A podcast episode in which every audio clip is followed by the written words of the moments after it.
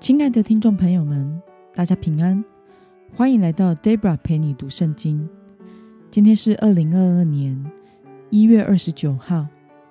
今天我所要分享的是我读经与灵修的心得。我所使用的灵修材料是每日活水。今天的主题是需要将罪灭尽的征战。今天的经文在约书亚记第八章。二十四到二十九节，我所使用的圣经版本是和合本修订版。那么，我们就先来读圣经喽。以色列人在田间和旷野杀尽了追赶他们的爱城所有的居民，他们全倒在刀下，直到灭尽。以色列众人就回到爱城。用刀杀了城中的人，当日杀死的人，连男带女，共有一万两千。这也是爱城所有的人。约书亚没有收回手里所伸出来的标枪，直到他灭绝爱城所有的居民，只是牲畜和城内所夺的财物。以色列人都照耶和华所吩咐约书亚的话，取为自己的掠物。约书亚焚烧爱城，使城成为永远的废墟，直到今日还是荒凉。他把爱城的王挂在树上，直到晚上。日落的时候，约书亚吩咐人把尸首从树上取下来，丢在城门口，并在尸首上堆了一大堆石头，直到今日。让我们来观察今天的经文内容。以色列人在这场战役中如何对付爱城的居民呢？我们从经文中的二十四到二十五节可以看到，以色列人在爱城战役中消灭了爱城所有的居民，连男带女一共有一万两千名。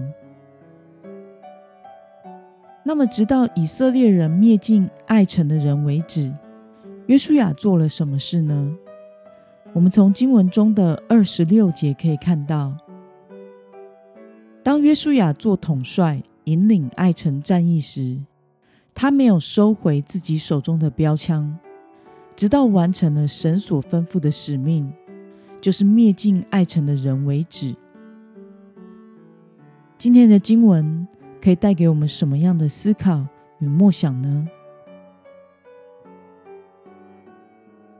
约书亚杀了爱城的王后，为什么用石头堆在他身上呢？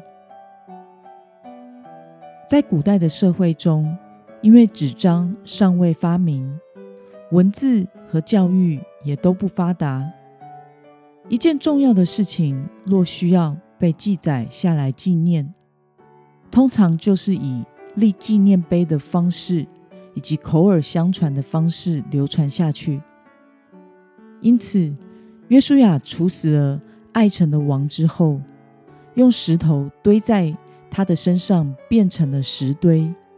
这也就是纪念碑的作用，以纪念耶和华对以色列的拯救，以及神审判敌人的作为。这些作为纪念碑标志的石堆，是要让以色列人领悟，只有顺从神的话，才是得胜利的必要条件，并且牢牢的记在心中。那么，当你看到约书亚彻底按着神的话消灭了爱城，并且赢得胜利时，你有什么样的感想呢？我觉得要彻底跟随神。是非常需要毅力、决心和纪律的一件事情。其实，基督徒的每一天都在与罪以及老我的战争中挣扎，但往往我们缺乏像约书亚那样做一件事就做到底、顺服神就顺服到底的决心，以至于我们的老我常常死里复活，我们的罪与软弱难以得胜。我们的属灵操练生活也难以坚持。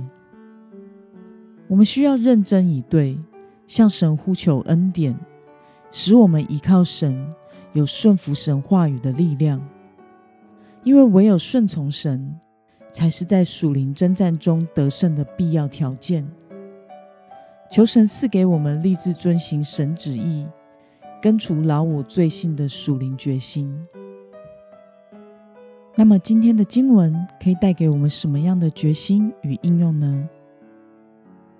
让我们来思考看看，在我们的生命中有哪一些时常拉扯我们，使我们无法得胜的关键人事物。为了在属灵征战中完全得胜，今天的你该做什么样的决定呢？让我们一同来祷告。亲爱的天父上帝，感谢你透过今天的经文教导我们，只有顺从神的话，才是得胜的必要条件。求你赐给我们立志遵行神旨意、根除老我罪性的决心。主啊，我们软弱，但你的刚强在我们的软弱处显得完全。你是配得称颂赞美的神，我们要倚靠你来过每一天。奉耶稣基督得胜的名祷告，阿门。